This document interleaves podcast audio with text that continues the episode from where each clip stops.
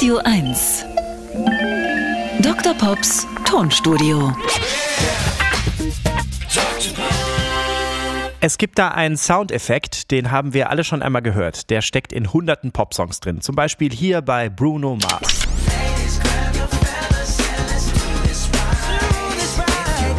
Achtung, jetzt kommt er ganz deutlich.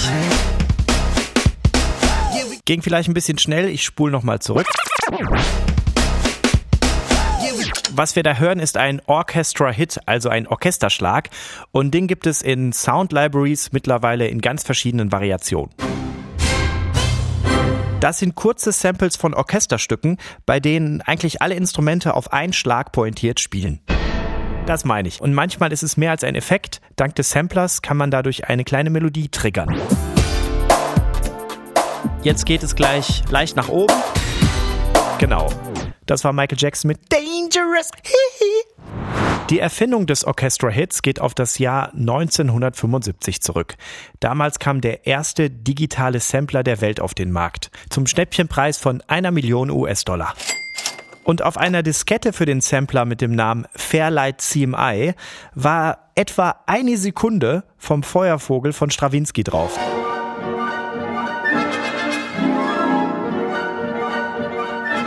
Vor mehr als 100 Jahren komponiert. Und jetzt kommt die entscheidende Stelle, bei der man sich im Konzert gerne mal erschrecken kann.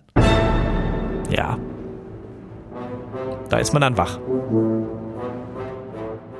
Und so wie damals sample ich die Stelle jetzt einfach mal. Und siehe da, das klingt direkt nach dem legendären Album Planet Rock von 1982.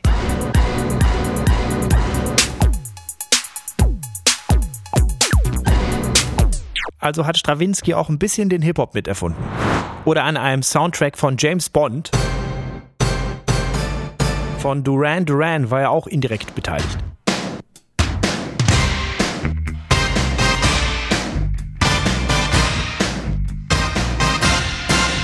Der Orchestra-Hit hat sich auch irgendwann im Schlager breit gemacht bei Helene Fischer, Andrea Berg. Da habe ich aber aus Sicherheitsgründen kein Beispiel mitgebracht.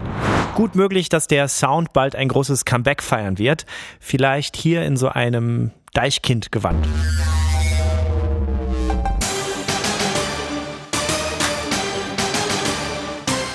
Flieg, kleiner Feuervogel, flieg, kleiner Feuervogel, flieg, kleiner Feuervogel, flieg.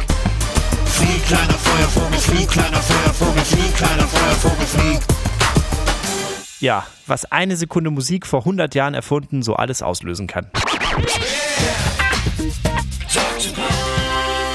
Dr. Pops Tonstudio. Jeden Dienstag neu im schönen Morgen. Und am 3. und 4. August live im Berliner Kabaretttheater Die Wühlmäuse. Außerdem am 13. August im Amphitheater Senftenberg.